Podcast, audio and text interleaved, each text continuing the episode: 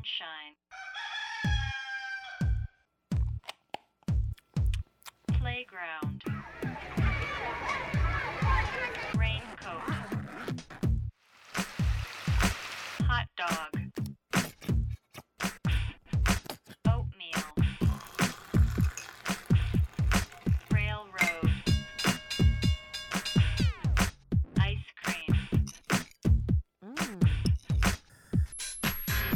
A B A B C A B C Darian. 大家好，这里是 ABC 代润初学者电台，我是今天的主持人赵阿萌。初学者电台呢是由 ABC 艺术书展创办的一档播客节目。那么呢，我们的主业也就是每年都会在北京和上海举办的艺术书展，在今年呢终于定档了。嗯，今年的七月二十四号到二十六号，在北京时代美术馆，我们将举办为期三天的线下艺术书展。那关注我们的朋友可能都知道，今年原定的北京艺术书展本来是在五一假期期间举办的，但是也是因为众所周知的原因吧，我们上半年的全部线下活动都已经转到线上了。那其实你们现在听到的这个播客也是其中的一个被动的举措之一。不过我们也很高兴，因为真的通过这个播客收获了一些新朋友。那么除播客以外呢，其实我们上周还热闹的举办了一场线上的艺术书展，也是想让一些今年可能实在是没有办法来到北京的朋友可以一起参与进来。但是呢，可能最终还是一种执念吧。我们始终还是相信，呃，有很多线下的体验其实都是没办法替代的。所以我们仍然非常努力地促成了今年的北京艺术书展，并且呢，我们希望在保持安全社交距离的前提下，邀请大家在现场与我们交流和分享。那如果你对艺术书展感兴趣的话呢，欢迎在微博和微信上搜索 “ABC 艺术书展”找到我们。那我们也非常期待可以在现场与你们相见。所以我再重复一遍，七月二十四号到二十六号很快就要到了。七月二十四号到二十六号，北京时代美术馆现已开票。所以其实这也是我们最近播客周更改月更的真实理由了。我们会尽自己的全部努力，把这个展览的效果做到最好。那也很希望大家支持。那今天的播客呢，其实也与这个艺术书有关。我们请来了几位在做书上非常有经验的朋友，来跟我们聊一聊如何从头开始做一本书。首先，我想介绍的是我自己非常喜欢的一位艺术家、漫画家烟囱。那他之前曾经创办过在独立漫画界非常有名的杂志《叙事癖》系列，然后呢，包括他也有自己的独立漫画出版社乞丐出版，同时他也是独立漫画社团绿校的成员之一，之前组织策划了很多次绿校的联合展览。可以这么说吗？可 以可以。那烟囱先跟大家打个招呼吧。哎，大家好。那第二位嘉宾呢是独立出版人严游，他是假杂志的创始人。假杂志呢算是中国最早关注本土当代摄影的组织平台之一了。他们现在成立了十年间，已经出了大概三十多本摄影书了。而且现在假杂志实际上已经是一个同时有线上和线下内容生产，有自己的实体书出版，同时也有自己的实体空间，有自己组织策划的书展，包括在宁波有一个很好的摄影书图书馆，实际上已经发展成一个综合平台了。那也请严优跟大家打个招呼。大家好。那大家打招呼都好简单，就是大家好。然后今天今天因为我们聊做书，所以请来了一位嘉宾主持。呃，胡沁迪他自己是一位艺术家，然后同时也跟朋友一起创办了一个叫梦场的呃独立出版的品牌。梦场差不多二零零七年到现在已经十几年了，然后今年五月刚刚出版了最新的一本书，是他们的第二十一本书，叫《蜡笔》，然后也跟大家打个招呼吧。啊，大家好。对，特别简单。嗯，我们今天其实就是想聊一聊做书这件事儿，因为大家几乎都是从头开始，从从零开始学习自己怎么做书的。然后，所以其实也好奇，你们还记得自己做的第一本书吗？烟囱是不是这里面最早开始？好像零四年就已经做了自己的第一本。我是零四年，可能是参加了那个 SC 的书，就是南京的唐嫣才开始做的。嗯，但那时候是一个漫画参与者。然后后来大概是三的时候，我开始和何小江一块儿，还有张迅、唐嫣一块儿编辑那本书。那个时候应该是应该是零零六年以后。我第一次做自己的书是叙事癖吧，但最开始是在打印店印的，这让我想起了一事儿，因为我最开始做叙事 P，就是因为香港有一个盲公夫人，她说她做了漫画，然后我说好啊，我能看吗？她说我寄给你，然后寄给我以后就是一 A 四纸，然后折了两下，就 正反面印了八，大概有八胚吧，然后她就折两下，然后我说、嗯我说操，这就是一本漫画书啊，原来。是是是，然后就完全打破了我对所有漫画书的各种那种，我最开始认为所有的漫画都是那种很精装的嘛，这样，然后我就觉得做漫画原来是这么容易的一个事儿，那我我就马上开始就要做叙事 P，就去打印店做了，嗯，就满北京找最便宜的打印店，成本大概一本控制在六块七块还是八块吧，我忘了。那本叙事 P 大概是多少页的？一本六块钱。我想想啊，可能我忘了，第一本可能是不超过一百页吧。它你在厚，它就装订不了了那个机器。我们那编辑过程也是特别逗，我编辑的人是就设计师是我一个高中同学，然后我就是跟抽一天时间，我和另外一个漫画家就走马，然后我们两个人去他家里，然后一个下午就就完成所有的那种排版工作。这就是你做的第一本漫画集的，就我把所有的文字还有图片准备好去他家，然后他帮我排完，排完以后我看一遍，然后没问题，然后我就去打印店打印了，大概就是这样。那言游呢？我记着你之前说过，你第一次做书就是受到这个 烟囱的启发，是吧？没错没错，也不是启发，其实那个刚才烟囱说那个第一次做书，嗯想到自己去做书，其实再细细回想一下，其实不是正儿八经做书，就是非常非常手工的做书，其实还有更早的，其实也不只是烟囱啦，然后包括编号二三。就是艺术家们自己做书是更早的，在豆瓣儿这一群里群体里面，然后后我觉得，哎，我也想做点书，然后我那时候是还去那就是南三环那边的那个文具市场买那种特别长的钉书机，就是骑马钉要可以伸到中间嘛，就是那种。哦，我知道，是这种吗？对对对对对，随时拿出来，我就。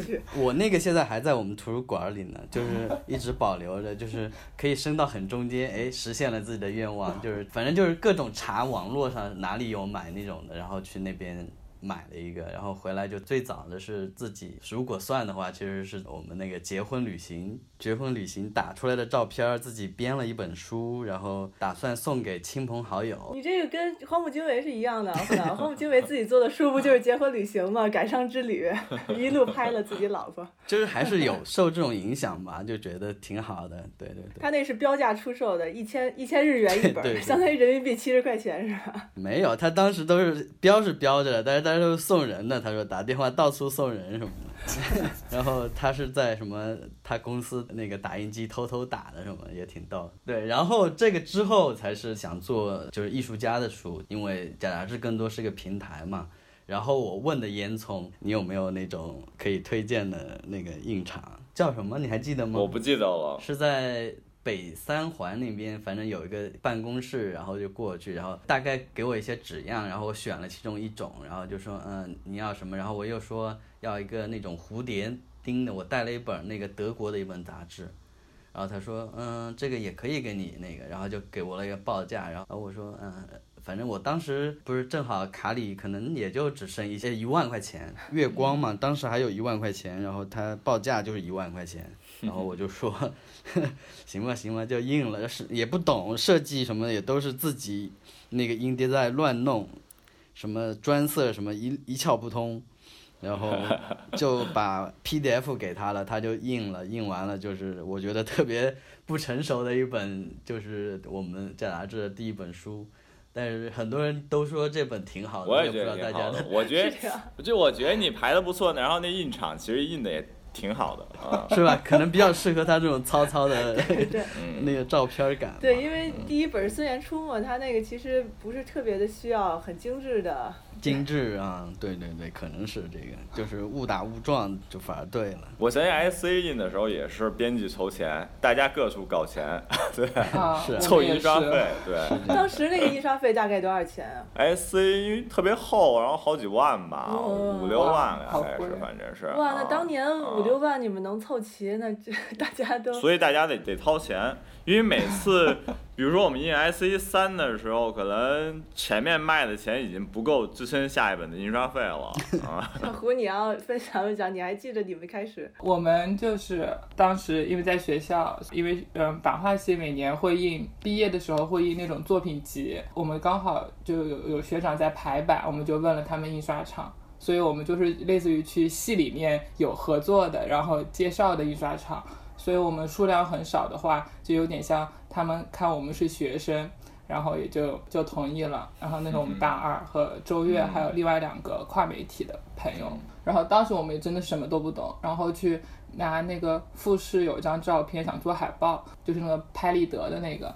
然后那个复试照片不是特别小嘛，然后印刷厂在帮我们扫描成可以打成 A2 的。然后当时看到一个滚筒的扫描仪，觉得好高级，就是把一个那个照片放进去，然后就一直转转转转转，然后出来就特别大。但是那时候选了一个纸，然后有点像轻质纸嘛，然后它特别吸墨，然后印出来之后就是黑的，就看不见图像，纯黑的，就基本上都是黑的。哦，是周月那张铜版画也是深深的，然后我们也没办法。然后那个现在还有几册，现在不是有时候会分享吗？然后那天就把那个那一份第一份的那个报纸拿去了学校讲，然后一打开的时候就听到咵的一声撕裂了。哦，因为轻型纸随着年代会变脆。对，然后就非常的脆，然后就嗯，还挺好笑的。所以现在你们第一本已经很难保存了。对，相对难保存，要轻轻的打开，轻轻的合上。哦，第一本还有假杂志，也有，你记得吗？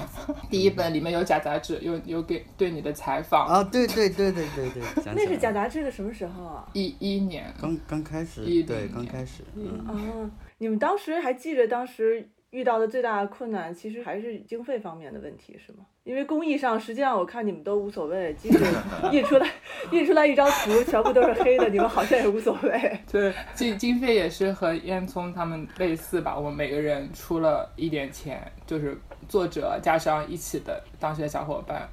有点像后面有印过一本更大的书，有有点像烟囱那样子。你们印到之后就玫瑰的时候，有点像我们第一次做精装了。然后之前用的钱不够了，然后大家就补了一回。但是基基本上因为都很小批量生产，我们就一直用最开始的那那笔钱，用到了现在 可以可以，滚动。非常省，用最省的方法来做书是吧？嗯，就是一直循环，卖了钱就回来，然后再接着印，这样。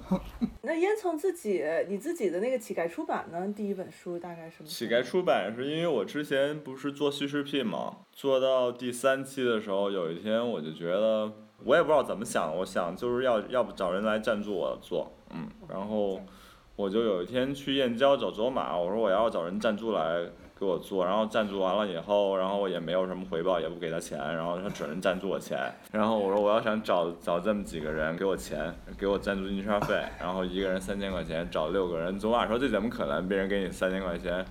然后就是他觉得不可能这事儿，人免费给你三千块钱，然后不追求任何后果，然后也不能提意见，什么都不能干。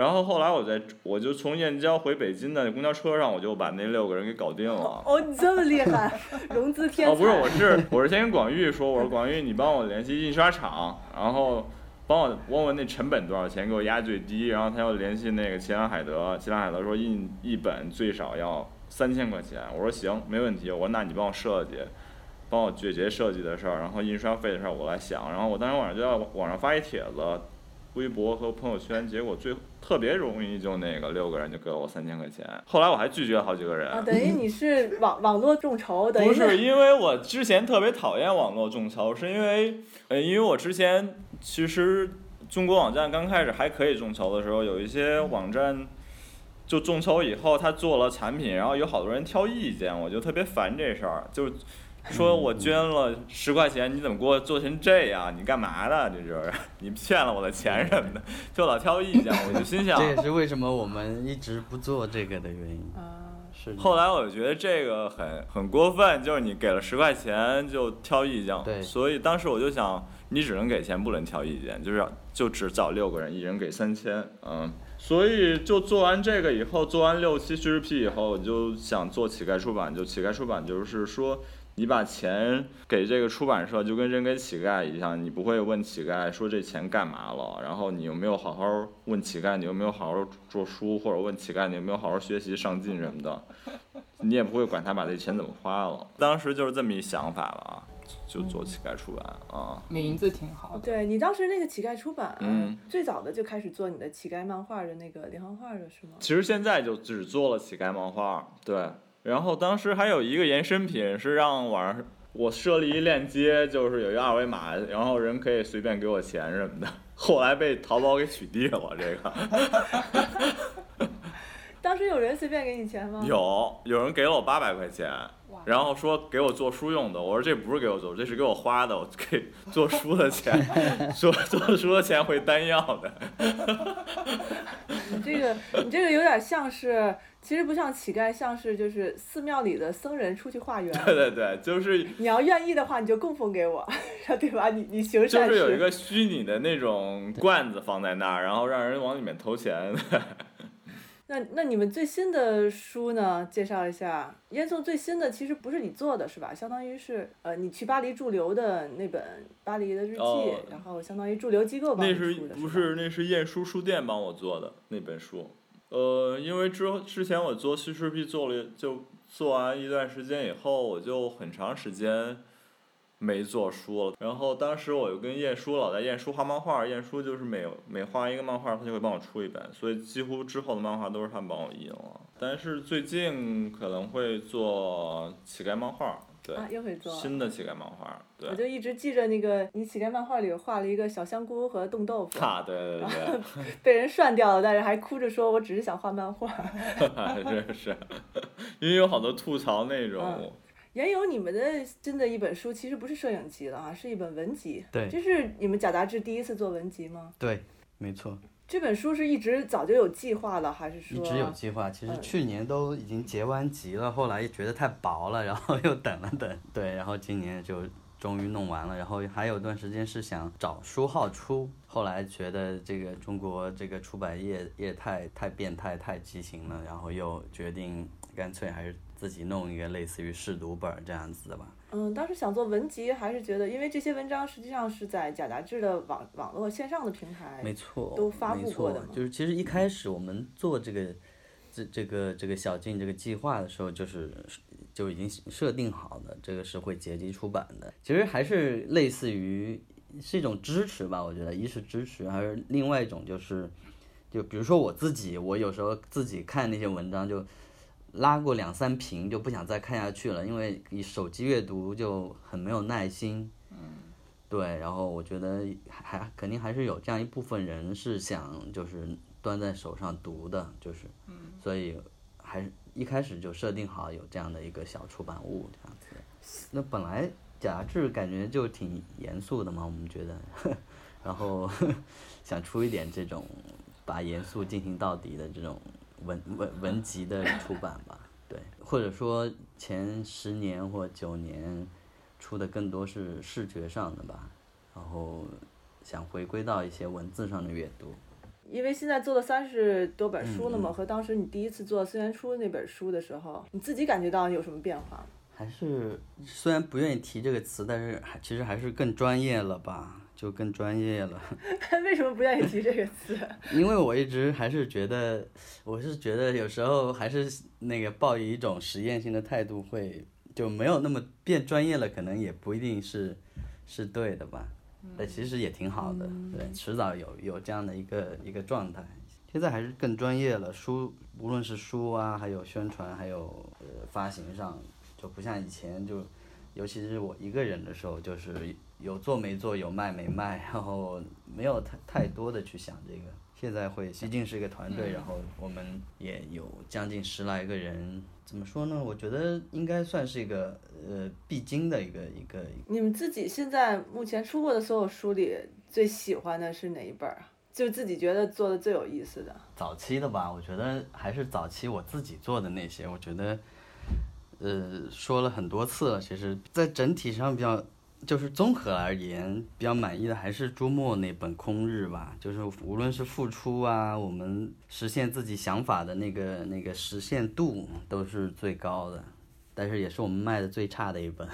但是我自己老觉得特别好，可能对自己的定位有点不大准确。那本是你们在编辑上也施加了更多最多编辑对，编辑、后期制作，然后动用了好几个朋友，就反正免费用的嘛，然后 就是各种帮忙，然后嗯，最终印刷的时候，或者是做成书的那个制作工艺都都非常好。但是像你现在，毕竟贾杂志它是一个已经很专业的机构，而且有团队了，嗯，那他可能做事情要考虑的东西就更多。嗯那比如说要像遇到这种情况，你自己觉得做的呃特别好，然后但是销量上，嗯、像你预期的不太一样，你会进行这种反思吗？就是你会觉得好像我做错了吗？就是怪艺术家呗，关于开玩笑事情，呃，会有会有，但会会反思，但是反思完了，那个跟跟觉得还是挺好的。对对对，跟那个英和经常说，哎呀，无所谓，卖个一辈子呗，反正就放在那里，我们也不靠这个赚钱，我们还有别的书可以卖，无所谓，我们这个也得做，对我们不可能因为卖的不好就不做这一类型的。我还是希望，尤其是现在，我觉得越可以做到越来越纯粹，就是不要考虑去卖的事情，是因为我们其他的书可以卖的不错，然后我们自己的书反而可以做得更纯粹，然后有一种爱买不买的姿态，我觉得特别好，嗯，特别好。烟囱好像一直是爱买不买的那种态度在做，是吧？没有啊，我特希望人买啊，其实是这样的，就是说是这么说，当然还是希望人买是吧，这个。不是你堆家里太太占调了，书太多，而且我中间搬过一次家，就全是书，都快疯了懂懂啊。懂。嗯，那你自己最喜欢哪本呢？我觉得还是叙事 P 吧。就最开始做叙事 P 的时候，因为我觉得那时候就想的比较简单，就是很低成本，然后印完就去卖，然后啊那时候也比较有热情。我当时我记得我还在微博给。我就搜索，为了卖书，我就搜索书店两个字，然后搜索微博所有的书店，然后挨个儿给他们写私信，说你们要不要进叙事癖？因为我给他们的那种批发价就是以那种成本价批发给他们的。我当当时写了大概五十多五十多封吧，可能大概有一二十个回复我，然后就我就把书寄给他们了。对，先付的吗？还是后付的？都是必须得先付。对，对对对，你的发行做的比我好。就是批发，然后十本，然后就可以批发给你。然后当时有人说我批发，因为我那每本批发价大概只有书好像卖十二十块钱，批发价十块吧。有人问我包不包邮，我说我这书 十块钱卖给你，问我包不包邮，然后把他拉黑了，气死我了。有些人就是这样的。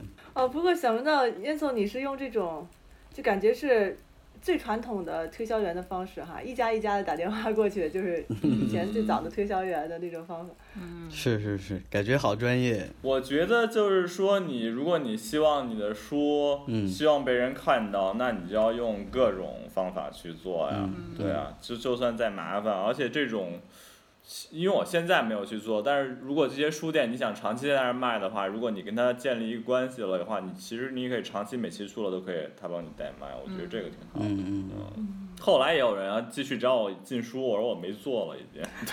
对 对，那看来你关系维持的很好，嗯 大家还在主动的问你有没有新货可以进。是卖的比较好，可能是嗯。其实我我也有做推销，但是我推销就是特别后现代，比如说，就是在微博上艾特人，帮忙转什么的，对对对，然后还挺有效果的。其实每次都可以拉动好几十本的销售，然后基本上达到那个一般那时候算的就是能卖到一百五十本就可以回本回本，嗯，然后艾特到。哎，卖了一百五十本就不艾特了，然后就可以顺其自，就是就是我说的爱买不买的心态就出来了，就是那种。我们以前做 IC 的时候也是，每次就是各种编辑想办法去卖书，就动用自己认识的所有的有名的人，然后大 V 什么的去卖，然后而且我们就会有目标，就比如说一个星期要把销量冲到多少，还定目标，好好。对啊，你们还定这个 KPI，那大家能达到这个目标吗？能能就拼命的冲，就是那种 不停的转发，如果这不行就拼命想各种方法去卖，对。你有学习过他们这种方法吗？其其实我们之前也有，呃，以前做书的话，我们就在学校旁边有报刊亭，然后我们做报纸的时候觉得那个特特别适合在报刊亭卖，然后我们就把它跟那个叔叔比较好，就然后把我们的印的海报给贴在报刊亭上，然后觉得特别开心。呃然，后每次还就杭州到现在都没有什么独立书店嘛，所以我们大部分的书啊、以前的这种杂志可能会在咖啡店那种多一些。嗯，挺好的这个，包括做活动啊什么的，也都是选就是 可以接，就不是专门做空间的空间嘛。对，啊，刚刚说是最喜欢的书，嗯。其实我最喜欢是我们用石板印的那本《玫瑰》，嗯，玫瑰书就是有点像十九世纪的那个海报，就是以前的印刷方式嘛，所以我们就想用现在，因为学校里还有机器能用，还有石头，我们就特别想用在学校的时候能够把这个再做一遍，但是花的时间就特别久，有大半年，然后大家在、嗯。呃业余课后，然后在石头上画画，然后也有说印的，那那个时候真的是有印不好的，因为是版画嘛，所以你对要求，然后它的石板的技术上的，我们有印重印过，就是重新把石头再磨掉，就是有点像自己承担所有的责任，然后再把再重新画再腐蚀，然后印的书嗯。要隔天再印，就是这种经历，就是因为都要现场在那儿画或者一起印嘛，还有调颜色，就这这段回忆到后面就变成了，嗯，对自己来说特别比较珍贵的嘛。感觉在学校里还是一个很适合自己能够做点什么的一个环境。啊，创作，不光是刚才你们说到的这些材料的支持，包括甚至你们学生去印一个复印店，可能都会给学生一个更优惠的价格。会会有一点，印刷厂会对我们会比较好。对，但现在印厂，刚刚烟囱不是说装订五块钱嘛？我们现在嗯。做书，那个师傅啊也是收我们装订五块钱一本，但我觉得还是还是挺高的，就是算到每一本的成本上来看的话，因为它得很麻烦，它得一页一页帮你折，哦，就是对它是手工帮你折的，但还有嗯裁切，然后。只要控制总的价格就行。不是说到学校的事儿，我想起我在学校的时候做绿校展览的时候，我还去什么我们学校那种小卖部去发我们的那展览请柬，然后还给同学发请柬，然后同学给扔垃圾桶了。对你们 这个就跟我推销员是一样的，发小广告、发小传单，然后去到处贴广告。对，那时候你做了还挺自豪的，对，觉得就是到处发发什么的。然后这是我做的展览什么，这是我做的书什么的，还挺逗的。所以我感觉大家好像对生存问题也没有太大的焦虑，基本上都是我只要冲一段，差不多感觉回本了，就就爱卖不卖了，嗯，是吧？是，就是这样。对，因为卖书好像从来我从来没想过挣钱的事儿。对，对的。可能本身对他就不抱有挣钱的期待了。对，跟烟囱可能跟我们还不大一样。对，对，跟你不一样，因为你是团队你是一对是一团队，我就一个人，什么时候做都可以。那前期也是我一个人，但是因为就是想靠书养活自己嘛，然后一开始也有跟艺术家共同就一起出钱去做，然后到后来已经有足够的钱去，只是我去出钱，嗯。然后慢慢的有团队，嗯、都是一仗鱼还是卖的不错，我们以前有团队 IC，然后卖的好的时候也卖好几十万，但我们每年都快累死了，因为书太厚了，每次都有五十几个作者，然后跟作者沟通。是是是，我们那时候还有广告，要拉特多广告，对，每个编辑要去拉广告，广告还要找人去画，就快累死了，我天！一年大概有三个月都在干这事儿啊。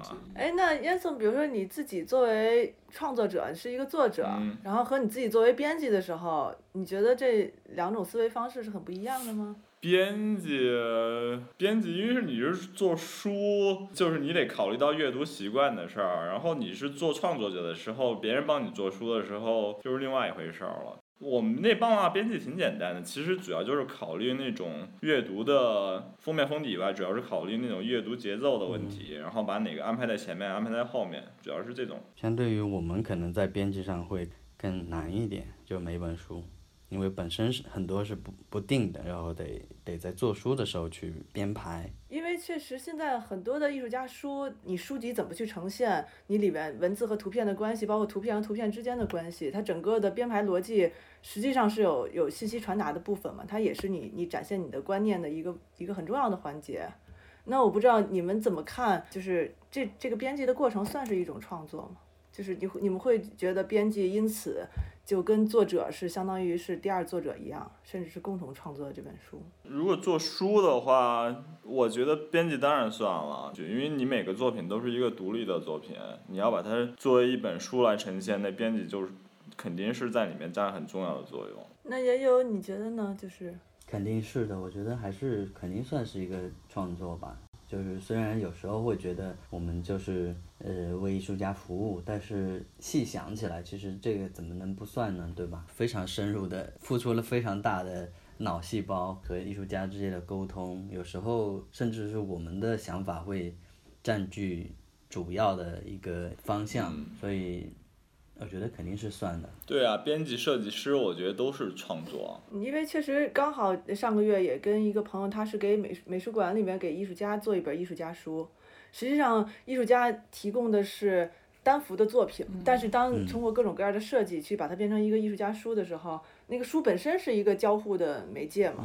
那你通过什么方式跟你的读者交互，这个里边是有很大的操作空间的。是的，但是他就觉得好像业界并没有这种编辑也是作者之一的，甚至很多编辑自己可能也也倾向于选择一个比较低调的位置，觉得把作者推到前面去。就如果是我的话，我我也比较倾向于你刚才说的，就是把自己也放在后面的这样一个角色。我觉得，呃，懂的人或者是呃知道艺术书怎么去做的人，其实肯定会去找谁是编辑，谁是设计这样的一个。我觉得还 还有一点就是，我们为什么最终成为了编辑或者是设计，还有艺术家是艺术家，我觉得有呃。本身就是因为性格和自己的一个，嗯，那就是自己觉得适合这样的一个角色吧，就是更多希望自己是隐在后面的。你就觉得，如果你更想展现自己的创作的话，你可能去就去当一个，当作者。但你选择做编辑，可能 对，我觉得是这样子的，对，就是没有一种呃想法或者是呃 渴望自己是要放在一个作者的那个那个角色吧。在他们背后这样一个角色吧。我觉得做编辑挺开心的。对啊，对啊，我觉得这种成就感也那种超级收藏者就会按按这种来去收嘛，就是看谁编辑的，或者哪个出版社。哪个出版社的？对啊，出的书比较好，嗯。所以实际上这个工作是被大家其实认可的。嗯，我觉得是的，是的。因为编辑他其实还是他有一种眼光啊，这种眼你作品出来了，大家其实认可的是这种。你的眼光，对，是的。而且我们做书的时候，其实想特明白，就是做绿校展览的时候，包括做 IC 的时候，想的就是就是一定要自己享受这块了，因为这事儿是不挣钱的，所以一定要享受这事儿。对，如果你不享受，就不要做了。因为我以前做绿校展览也是特别辛苦，然后有上百人的展览，然后跟每个沟通，然后有的人对你爱答不理，有人说不参加了，就特别伤心。后来就想明白了。就是你做事儿就是为自己享受这事儿啊，别的都不重要。对，嗯。我我们也是经常就是跟设计啊同事会说，就是我们选了这个行业，本来就是虽然说赚钱很重要，过好的生活，但其实喜欢这个本身是最重要的。不然的话，其实你说是吧？将包邮地区大地，什么生意不能做，非要做书，对不对？就是我觉得，既然选了这个，就是开心是最重要的，就是不是不是那种装的说啊，其实事实就是这样。那比如说做书的时候，你怎么确定自己去做哪一本书，不做哪本书？就是你怎么判断一个内容它是值得被做成书的呢？这以前是基本上就是按个人喜好吧，到了后来团队了以后，我觉得它就是我刚才说的变成专业之后，其实。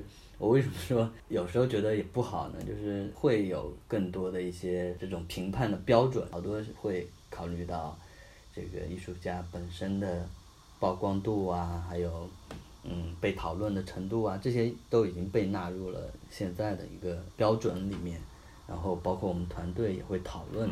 烟囱，你们当你们基本上是不怎么选，就是你们好像一直是一个很开放性的。IC 是是会邀请一些作者，然后有一些作者是投稿，对，但是不论是邀请的还是投稿的，我们都会讨论每个作品，然后觉得有好的地方，然后需要改的，觉得有希望改的去改，然后改了不满意就还是不行。呃，但是我们是特别希望它有一个，就是我们编辑就是希望这个漫画有一种可能性，就是就是觉得这个人是有继续发展可能的，这个是我们最看重的。怎么判断一个作者有继续发展的可？你看他的东西的延展性，就是就是你从他的故事，他可能他故事写的特别好，但他画的不怎么样，然后或者有的人故事不行，然后你就会跟他讨论，然后觉得这个作者可能会接下来会画的更好。我之前确实不知道你们会像就是商业的漫画编辑一样，就是对创作者进行甚至内容上的修改意见。当然了，因为我们我们这几个编辑都是创作者，然后每个人都特别挑剔，挑剔的不行了。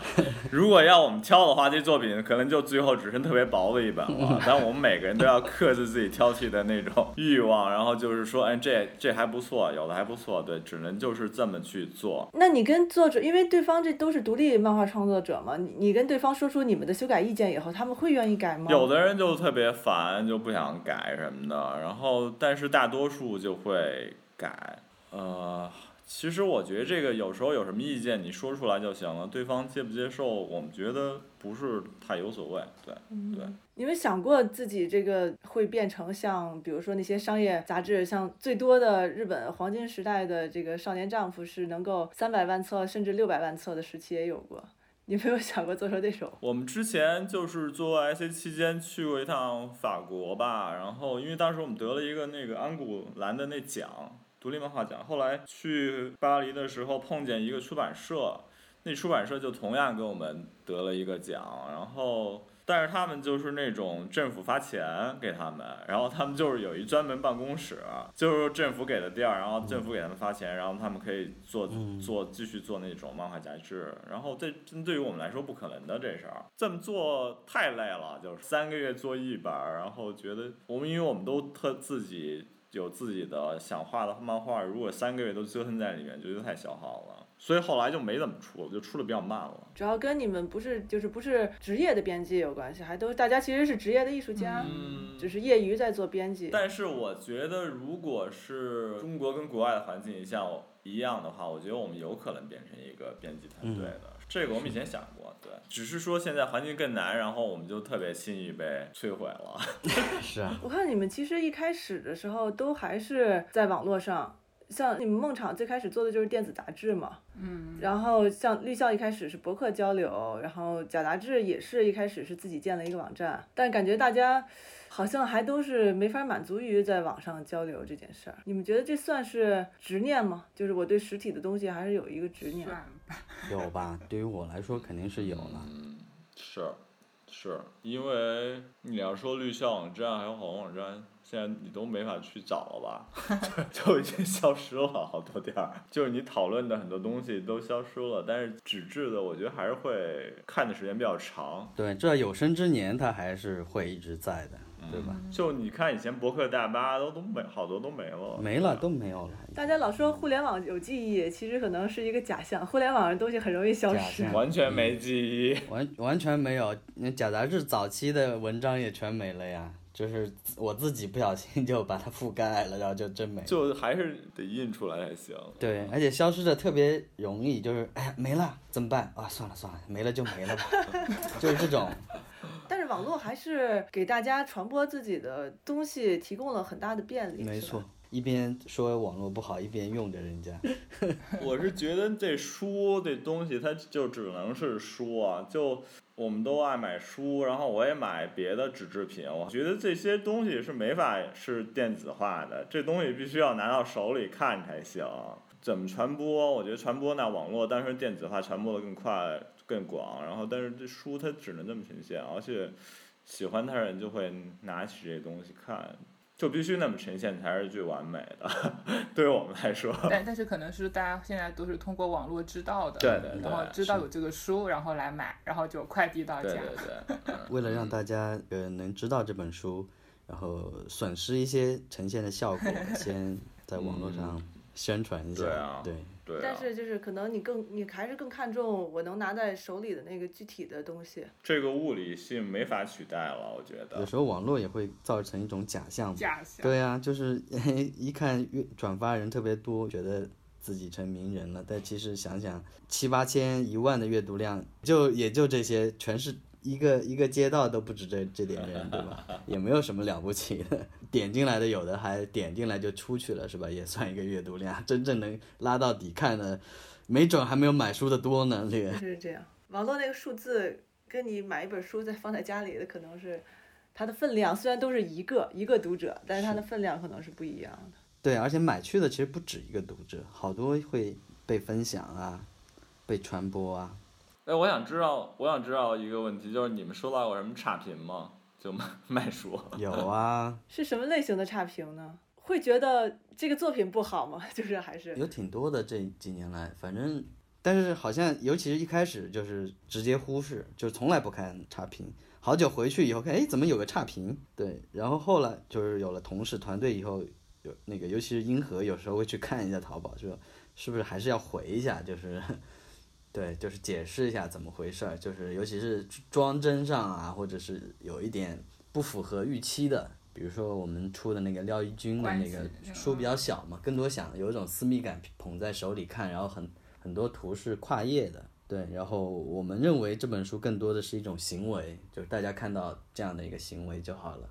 然后很多人会觉得这个书怎么能够跨页呢？这个脸都被都被中缝切开了。对对对，没办法接受，是我买过最差的书，然后 我就不会去回他，然后但是我们编辑就会觉得需要解释一下为什么要做成这样子。我有一次是，就是印那种叙事 P，，也是广义帮我联系的印厂不给我印，因为里面我画的漫画就是漏点了。漏点了以后，我就在我们家对面找了印厂，然后他那个印的机器特别特别小，然后给我印的就是特别黑，然后我当时心想也就这样吧，然后我就卖了，然后就结果有一天有人给我发短信说你这漫画怎么印的这么黑，都看不见了，然后说你印成这样就别做漫画了，我。我说对不起，我说那个要不您退货吧，我就给您退钱什么的。然后算了，就这样吧啊。对，当然我心里特烦，我心想我这书一共才卖十五块二十块钱，然后别人这么说，你以后别再做漫画，气死我了。对，但是好像就有过那么一次。但是其实你寄书的时候，特别你填快递的时候，然后书寄到各种各样的地儿，你还觉得挺挺好玩的。对，对啊对啊，看到一些地址，包括我们有国际的店，然后寄到一些中东啊。哇，太牛逼了这个。对，现在可能就是非洲没有，其他的地方都会有。对，然后处理一些，好厉害啊！都知道很多很多每个国家的海关的一些，比如说俄罗斯，你寄过去寄 EMS 是就是邮政是没法寄的，嗯，它不能收书。啊，真的。对，就很麻烦，就是反正就每个国家都有自己的一个政策，然后哪个国家是要收税的，有哪个国家是不收税的，都很了解。所以挺幸福的这些事儿，就知道这些书能传播到你一辈子都不会去的地儿，然后还挺幸福的一事儿啊。也有好像你们是尤其的做特别多的海外的交流推广哈，可能也因为你在你在推广的是中国的本土摄影，可能你本身是有这种责任感，觉得应该把它介绍给世界。呃，我记得你说你哪年啊，一年参加了十五个还是十几个国际书展啊？去年啊，那包括两个 A B C 呢，就是就是，我觉得书就是应该带出去，然后让更多人翻看，就不定是多少人买，每本带个三五本，然后就放在那里看到被人看到，我觉得是，呃，我们做这个事情很重要的一个环节。然后每次如果能够把那个机票和摊位费赚回来，当然在国内其实当然就成本就低一点，肯定会赚回来。在国外的话，我们基本上就是预设就是可以赚回来就可以了，然后就会去参加很多，呃，这种艺术书展，或者是有些是就是专门的摄影书展。嗯，挺有意思的。有有时候为了省那个邮费，就拖着两箱书。比如我去年去那个法国的阿尔勒，我真的拖着两个行李去的，因为很多人说卖的不好，就千万别寄。寄了以后，因为寄过去也也要花两两千左右，所以我就真的扛着两箱书，然后还还倒车，就是上了巴黎的车，在什么阿维尼翁还要换一趟车，然后他们的站台根本就没有没有没有那个 电梯，真的是每箱三十来公斤的书就硬生生的被我拖，然后 想想也是，就是当时觉得挺辛苦的，但是每次到了一个地方，我回来以后都会觉得嗯挺满足的吧，我觉得。也可以跟世界各地的同行交流嘛，你会感觉到有特别多的，还是有各种各样的状况。对对对，就是和同行之间的交流也是会觉得蛮有意思的吧。就是每个国家都有也有自己的一些状况。就是我出去了，我我卖完我的书，我就带回他们的书嘛，就是箱子不不不空，然后也可以省很多邮费嘛。见多了就会有一种革命友谊在那里，就懂在每个书展上都会见到，然后啊对啊，对啊，对啊，嗯然后看到我就会特别开心，因为我会买他们的书。就是他们说实话，整个艺术摄影书的这种销售，在国外真的不大好。就我们每次都是我们卖的是最好的，都可以卖完，卖完以后可以带回来，就是再买他们的书，他们看到我都特别开心。金主来了是吧？反而是。他们的书在欧美其实也还挺难的。他们人太少了，我觉得还是人太少了啊。他们做书的人也多吧？对，比如说欧欧洲的有一个有个呃瑞士的叫 Kodoji 的一个出版社，他他自己平时还是服装设计师，然后晚上那个做书，然后就一个人做了十几二十年了，然后就呃他说。然后他网站，我老说你怎么网站上没东西？我说他说哪有空啊？他说我没有时间弄。然后他就说他就说你能不能帮我做中国的发行？然后我我说我们做不了发行，因为发行还是得承担很多责任嘛，去联系书店什么的，这不是我们擅长的。我说我们可以卖一些，然后我就说那你平时怎么怎么办呀？就是怎么卖呀？他说他说我就是开着车就全欧洲转一圈，然后五百本书就也差不多了。就是去参加比我们认为还要小的那种 fair，、就是他就开着车去，然后就都会去转一圈，然后去个纽约什么的，然后他说五百本其实也也还行，这也激发我说要去参加更多的 fair 的原因，因为想想我们自己淘宝店，我们主要是淘宝店嘛，那能卖个两百两三百本就不错了，那剩下的多怎么办呢？那参加个十五个书展，其实慢慢也差不多了。就是一个很好的一个方式，虽然会成本高一点，但是其实带给你的各种嗯，效益和那个是不能算的，其实是很多。对，而且那些线下交流挺好的。嗯，喜欢喜欢线下交流关注你的。人，线下交流，不然淘宝就就淘宝就卖掉，然后也没有人跟你说话，也没有什么反馈。对，两种两种网络，你看有时候可以到一些特别到不了的地方，对吧？也挺神奇的。对，然后现场就可以来一些，真的喜就欢，是对啊，有人就会打过来，哎呀，你的书我全在你们网店上买了，然后对，然后我就不买了，跟你们来打个招呼，然后就特别开心，然后就类似于这种吧。呃，你们有什么，比如说工艺上的经验呀、或者教训可以分享给大家？如果大家开始试着做书的话，我我没有吧，因为我其实没有什么工艺的，就最基础的工艺 是吧？而且我是觉得对于做书的人来说，你最开始就怎么便宜怎么简单就最好了，对，啊，是我其实也没有特别多的建议，因为我们每本书都不一样。嗯，得先具体的把一本书做出来，哪怕先用最便宜的方式做出来了，慢慢做第二本，我可能就知道这件事。没。错啊，是啊，就一点点经验。我们也都是这样过来的，你不然我们三十三十多本书全不一样长的。我觉得还是以一种，其实就是量身定制了，其实就是会跟每个人去深入的沟通，才会定出一个形式。所以那相当于对你来说，理想中的书就是我我尽可能好的展现了这个艺术家的作品，那可能就挺啊，没错，没错，没错，我觉得是这样的，就是他就是去最好的去呈现那一个作品，就是最理想的，这个是一个标准。你们整做书的这个过程中，自己最烦的是哪个环节？我最烦是拿到书的时候吧，啊因为肯定跟你想象有落差，对。你可能标准太高了，就是你你的理想可能太高了，看到实物都是失望。没有拿到书以后，觉得哇太好了，就没很少有这种感觉。就基本上都是不满意，是吗？对，一般人是反过来吧，比如一般人都是拿到那个书，觉得哇这本书做出来了，没有。也有呢，还好吧，没有太烦的环节。太，有时候偶尔会有有烦，就是跟烟囱一样，就是那本书没做好，但那肯定是对。但是我的烦就会有一个结果，就是重印。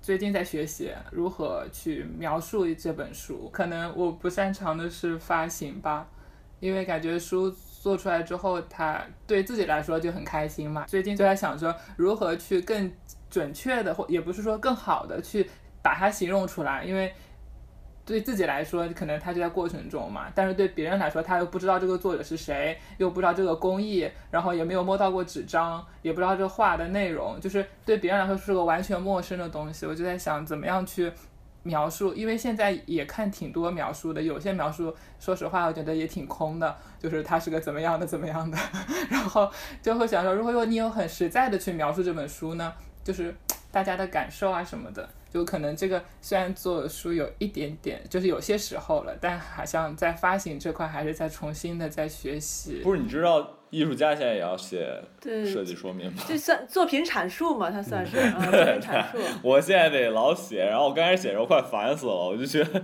我天，怎么就是艺术家创作完作品还得写一个就是作品说明？我说这有点像设计师要写得干的事儿。然后我现在每张每张画都要写，就是如果要，因为你必须就是出去然后销售的话，然后画廊要介绍给那种就是有有有感兴趣的人，嗯他必须要准确的介绍的话，你就必须得写个这个，不然可能画廊会胡说八道给你。对，然后然后那些喜喜欢你作品的人，他也愿意比较想看艺术家是怎么去说这作品的，但是。对我来说，这个很奇，非常奇怪，对，非常奇怪。但现在也也适应适应了这事儿。我觉得这还挺重要的。我其实现在觉得很重要。对，这就挺是重要的。艺术家也好，或者是出版社编辑也好，你跟人去沟通，这挺重要的。对，因为你不沟通，就意味着外界会误解你，各种误解，对。对，说说到这个，其实我们就是写写一本书的介绍或什么，那时候还挺受那个现在已经去世的那个罗乔伟，就是台湾台北有个书店叫夏北泽世代，嗯嗯，我不知道我知道好像知道印象就是这个嗯就是豆瓣那会儿，就是我们经常转他的东西，然后后来他去世了嘛，对，但那时候他的写的一些对一本书一本小 zine 的一些介绍，我觉得就是很妥帖，嗯然后也不啰嗦，然后那时候挺受他的影响的。之前我也跟那个胡锦迪聊了聊嘛，因为我确实觉得假杂志和乞丐出版这边的发行都还做的挺好的。我觉得就是得拉下脸嘛，就像我这做书，就就找人给我钱，然后不能提意见，然后给了钱就不能提意见，就得拉下脸干啊。反正我就是在朋友圈和微博，反正我我可能过段时间又得要钱了，找人给我钱。然后我卖画也是啊，我就就最近我就说清库存了，我就要那个卖画了。我现在盘点作品，朋友圈还有谁没买过我画，给我站出来，就是这种瞎瞎吵吵呗，就是就是那种你得想各种办法去那种让别人知道你在做这个事情，这很重要。对，嗯，就是我觉得我们没没有特别大的紧迫感，因为有时候你去欧洲书展，你看那些出版商作者。都是每个摊位都是亲力亲为，每个都自己去，然后带着孩子也自己去，嗯然后你就知道他们就对这个东西销售看的有多重要了。是的，我们这个电台就是特别有意思，因为它不叫初学者电台嘛，每次想教大家从头开始做一件事儿，没有一次成功了的。比如说刚才问你们这个做一本书有什么经验分享，然后你们的经验就是啊你自己做一本你就知道了，然后那个销售有什么经验分享，就是你就一本一本卖就行了。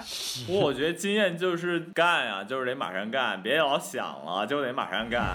然后干完以后就去卖，马上卖，然后每天各种你能认识的是各种人或者是各种渠道都去联系，甭管认识不认识，对，就就各种推广就行了，对啊只。要先干了，干了再说，然后干了有效果，能够有钱继续干下去，那就继续再做第二个。没错。我觉得没有，就是你只要干了，基本就行。如果你在持续的干，不不不可能引不会引起到人注意的。只要你持续的干，肯定会有人注意你。嗯啊，有道理。我们一般节目都是会希望嘉宾在最后结尾的时候给大家两个建议。你们认为做书最重要的一件事儿，和你们觉得最需要避免的？我觉得做书最重要的就是你你你想到了就得去做，对，然后如果你希望你做完书以后你希望被人看见，那你就需要去推广，努力推广，这些就是你必须要做的事儿，对啊。那言由呢？差不多吧，我觉得还是基本上同那个傅毅、烟囱说的吧。但是我要补充，或者是不同的说法，其实就是最重要的，我觉得还是热情吧。就是你是打心底里要去做这个事情，不要想太多，这个是最重要的。然后其次，其实就是过于热情，我觉得需要避免的。就是怎么叫过于热情？过于热情，就是你的书就是设计的有点太过度了，就是就是手工感太强了，然后，呃，这是我们很多自己做书的人需要避免的，就是以为这样的设计是必要的，但其实根本是没必要的，这些都得反复斟酌，我觉得还是不能是就一腔热情，说是说干就干，但是说完说说干又干之后，你还是得冷静下来，去好好的想一想，这个是需要避免的吧，我觉得。然后包括形式上有点过度啊，这些是，尤其是看了我们有一些书，有有些人就是抱着，哎呀，我能不能也做这样的书？我会给他泼个冷水，就是说，真的每个作品都是有他自己最比较合适的一个形式，你你不能看到别人有个形式你就去套用，这样，我觉得这个是需要避免的。可能还是跟技巧有关系。嗯，对，可能跟技巧有关系，还有就是，哎呀，又回过头来，就是还是得多做。我觉得有时候你做了，其实也就做了吧，就是做多了，自己去觉悟到，其实是可能还是更好的。我们给的建议也都是做完之后给的。对，我觉得还是去做吧，做做错了也没关系。作为嘉宾主持，你有要分享的吗？嗯，多做和多看，我觉得看的时候会也挺好的，会觉得哇，原来可以这样子。就包括看的时候，就是像之前说编辑，可能你会想说，为什么他会选择这样子做书，或者是用这样的纸张，就跟内容嘛。我觉得书还是是，就是内容跟形式一样的会很好。哦，对你这说的好对啊，这个，我觉得好多人会觉得做书需要很复杂的，要去印厂印啊，或者是需要好多钱，然后我觉得这都不是特别大的问题，有很多渠道，比如说你去打印店印，或者你再买一打印机，然后自己在家自己打自己装，跟温林那种，就是你只要你得去做呀，这事儿。感觉大家回去以后，比比如说上班的路上，就可以先观察一下自己家复印的复印店，店 对，家楼下。询一下价格，也许就可以开始试着把自己现有的东西印出来。嗯，哎，先总还突然间它就掉线了。那我们今天就先这样，特别谢谢啊哎叶叶总出现了，特别谢谢 大家今天的那个分享，然后哎，谢谢，再见说再再见下回线下见。希望对，希望这款线下见，好，拜拜拜。拜拜拜。